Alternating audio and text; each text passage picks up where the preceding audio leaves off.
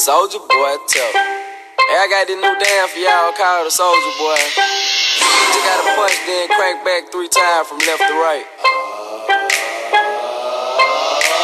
Soldier boy, I finna. Why me crank it? Why me roll? Why me crank that soldier boy? That Superman? That now why me crank that soldier? Now why me crank that soldier? Now why me crank that soldier? Now why me crank that soldier?